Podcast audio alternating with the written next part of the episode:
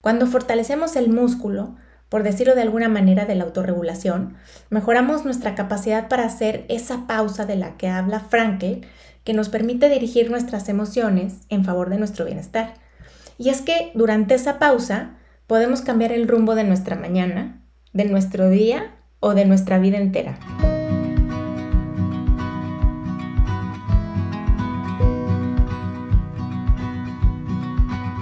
Hola, bienvenidos al podcast Bienestar Conciencia. Soy Nicole Fuentes. Dijo Aristóteles, cualquier persona puede enojarse, eso es fácil, pero enojarse con la persona correcta, en el grado correcto, en el momento correcto, por la razón correcta y la manera correcta, eso no es fácil. Seguro que no. Y es que para lograr lo anterior, tendríamos que ser campeones indiscutibles del autoconocimiento y la autorregulación dos piezas claves de la inteligencia emocional. Hace un par de capítulos hablamos del concepto de autoconocimiento y exploramos algunas herramientas para desarrollarlo. Chécalo. Hoy, el espacio es para la competencia emocional de la autorregulación, la cual es la habilidad para modular exitosamente nuestras propias emociones, pensamientos y comportamientos en diferentes situaciones. Se construye a partir del autoconocimiento, pues para regular y utilizar nuestras emociones, primero tenemos que estar conscientes de ellas y conocerlas. Solo cuando estamos conscientes de su vaivén, podemos canalizarlas en la dirección correcta. La autorregulación incluye manejar el estrés efectivamente, controlar impulsos, la capacidad para motivarnos y calmarnos a nosotros mismos, establecer metas personales, académicas, laborales y trabajar para alcanzarlas. Y podemos hablar de dos tipos de autorregulación, autorregulación emocional y autorregulación de la conducta. La autorregulación emocional está relacionada con la habilidad para controlar nuestras emociones, no ahogarnos en ellas, no salir corriendo detrás de ellas o desbordarnos por ellas. ¿Conoces a alguien que pierde el control cuando se enoja? Alguien que grite a todo pulmón, se ponga rojo, se le salten las venas, no escuche, aviente cosas, salga corriendo, tire patadas, limpie el escritorio en un solo movimiento, etc. ¿O conoces a alguien que rompa en llanto incontrolable sin aparente razón y no logre parar? A lo mejor una amiga de tu prima. Todos hemos estado en situaciones críticas de estrés. El repertorio es amplio. Discusiones, malas noticias, accidentes, sustos, agotamiento, crisis económica, pandemia. Explotar o perder el control ante una situación de estrés no es autorregulación. ¿Te has topado con alguien que va como demonio poseído al volante por la calle? ¿O te ha pasado que alguien en un embotellamiento de tráfico se cuelga del claxon y con gestos grita furioso que te muevas como si la vía estuviera libre, tuvieras opción y solo estuvieras ahí porque te gusta? Estos son ejemplos claros de falta de autorregulación emocional. Las rabietas que hacen los niños pequeños también pueden ser producto de una falta de autorregulación.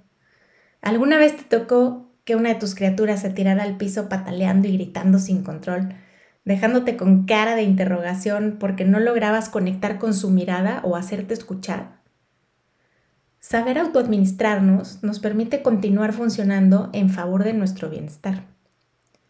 Si logras mantenerte calmado o calmada cuando te sientes enojado, enojada, si sabes cómo relajarte después de un susto, si conservas la cordura mientras tu perro entra mojado y con patas de lodo a tu sala, si sabes ajustar tu estado de ánimo entre eventos o situaciones, entonces estás practicando la autorregulación emocional.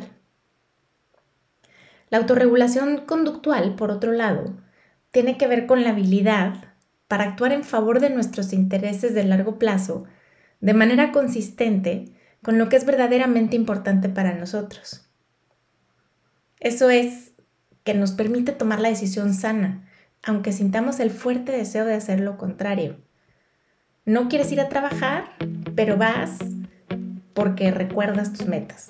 No quieres estudiar para el examen, la fiesta es un plan mucho más divertido, pero recuerdas que quieres graduarte, así que pasas del plan y te quedas estudiando física.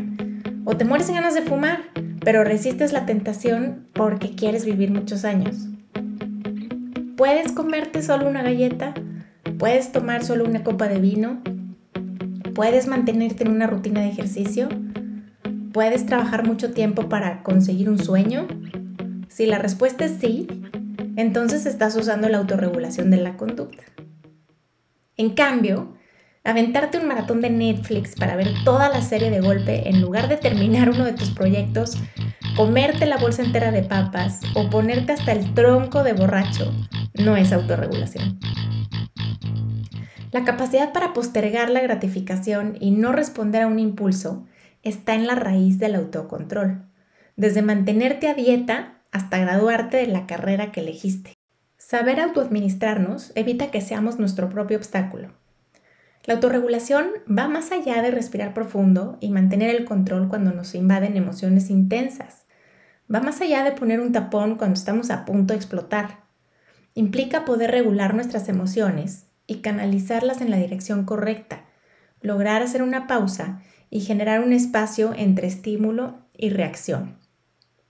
Dijo Víctor Frankl, entre estímulo y respuesta hay un espacio. En este espacio, está nuestro poder para elegir una respuesta y de esta respuesta depende nuestro crecimiento y libertad. Para mí, la frase anterior resume perfectamente bien el concepto de autorregulación. Quizá habrás notado que manejar nuestras emociones es un trabajo de tiempo completo. Cuando fortalecemos el músculo, por decirlo de alguna manera, de la autorregulación, mejoramos nuestra capacidad para hacer esa pausa de la que habla Frankel que nos permite dirigir nuestras emociones en favor de nuestro bienestar. Y es que durante esa pausa podemos cambiar el rumbo de nuestra mañana, de nuestro día o de nuestra vida entera. Existen varias estrategias para desarrollar la habilidad de la autorregulación. Te comparto algunas. La primera, cuida tu rutina de sueño. La paciencia, la tolerancia y la autorregulación son lo primero que sale volando por la ventana cuando estamos crónicamente cansados. Cuando no hemos dormido suficiente, aparecen los ¿qué más da? los me vale o los ya qué. El descanso es amigo de la autorregulación. Hay que hacer todo lo posible por dormir suficiente y tener un sueño de buena calidad. Desconéctate de los electrónicos una hora antes de dormir. Pide a tus hijos que dejen sus teléfonos celulares fuera de sus recámaras. Utiliza tu cama solo para dormir ajusta la temperatura del ambiente. Recurre a todos los trucos que conozcas para tener un sueño reparador. La segunda estrategia es respirar. Sí, tengo que decirte que respires. Respira es la clásica recomendación que todo el mundo nos da para calmarnos cuando nos está llevando el tren. A mí en especial, y hasta hace poco, me ponía de pésimo humor que me salieran con jala aire justo cuando lo que quería era lanzar lumbre por la boca. Pero debo aceptar que funciona. Respirar es uno de los tips más sencillos y poderosos que existen para salir de un estado emocional difícil. Cuando concentramos nuestra atención en la acción de respirar, juntamos en el momento presente a nuestra mente y a nuestro cuerpo, que, aunque comparten el mismo contenedor, no siempre están en el mismo lugar, pues la mente tiene esta capacidad de divagar en el tiempo. Venir con la respiración al momento presente silencia las historias que alimentan nuestra ansiedad, enojo o sufrimiento. Cuando estés en una situación emocional estresante, una decisión difícil, recibiendo un familiar incómodo, a punto de iniciar una presentación, eh, tejiendo conspiraciones en la cabeza o sosteniendo conversaciones con pensamientos intrusivos, respira profunda y lentamente hasta crear esa pausa que necesitas para corregir el rumbo. La siguiente estrategia es contar hasta 10. Sí, tu maestra de kinder tenía razón. Esta es otra herramienta muy simple, pero efectiva para bajar la temperatura cuando las emociones están en modo ardiendo. Contar hasta 10 es equivalente a sacarle el aire a un globo de poquito en poquito para restarle presión. Otra vez, Concentrarnos en la numeración nos saca del lugar oscuro en donde estamos y nos permite generar un espacio entre estímulo y acción, una oportunidad para hacer un cambio de dirección. Otra herramienta es meditarlo con la almohada. El tiempo y la paciencia son los guerreros más poderosos, decía el escritor Leo Tolstoy, pues tienen la habilidad de transformar situaciones, aliviar el dolor y brindar claridad. Con frecuencia, saltamos a la acción inmediata para resolver cualquier situación que nos genera ansiedad, angustia o incertidumbre. Preferimos una solución de corto plazo que nos dé la sensación de certeza y alivio momentáneo, aunque no sea la más conveniente. Dejar correr el tiempo ayuda a la autorregulación porque brinda claridad y perspectiva cuando nos envuelven los miles de pensamientos que circulan por nuestra cabeza y el tornado de emociones ante situaciones importantes. También nos ayuda a tomar el control de emociones que sabemos que quizá nos llevarían en direcciones equivocadas si las dejáramos al mando. Una herramienta más. Haz públicas tus metas. Esta estrategia es especialmente útil cuando se trata de un tema de autorregulación de la conducta. Dejar de fumar, correr un maratón, bajar de peso, graduarte de medicina, escribir un libro. Es mucho más fácil dejar de ir a correr cuando la única persona que sabe que piensas levantarte temprano a hacerlo eres tú. Quedarnos mal a nosotros mismos es cosa de todos los días. Sin embargo, dar a conocer nuestras metas, hacerlas públicas, Compartirlas con alguien más es un gran incentivo para cumplirlas. Comprométete públicamente e involucra tu red de apoyo para lograr tus objetivos. Y por último, prepárate para el cambio. Dicen que la única constante es el cambio. Nada es permanente, ni lo bueno ni lo malo. Todo pasa. Como dice el poema de Rainer María Rilke, deja que todo te ocurra, belleza y terror, y sigue adelante, ya que ningún sentimiento es definitivo. Admitir la idea de que nada, ni siquiera los aspectos más estables de nuestras vidas, están totalmente bajo nuestro control es sano. Los planes cambian, las personas cambian, los caminos cambian, todo cambia. A veces con previo anuncio, a veces de porrazo. Resistirnos al cambio genera mucho sufrimiento. Cualquier estrategia que nos permita crear un espacio entre el estímulo y la reacción nos ayuda a desarrollar la habilidad de la autorregulación. En esas micropausas están las oportunidades para cuidar nuestras palabras, nuestros gestos, nuestras decisiones, nuestras vidas.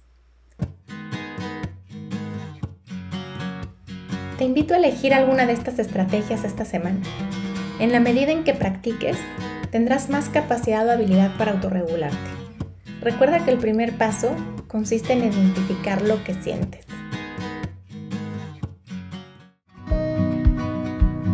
Gracias por estar aquí. Te espero en el siguiente capítulo. El podcast de Bienestar Conciencia es una producción de ruidoso.mx.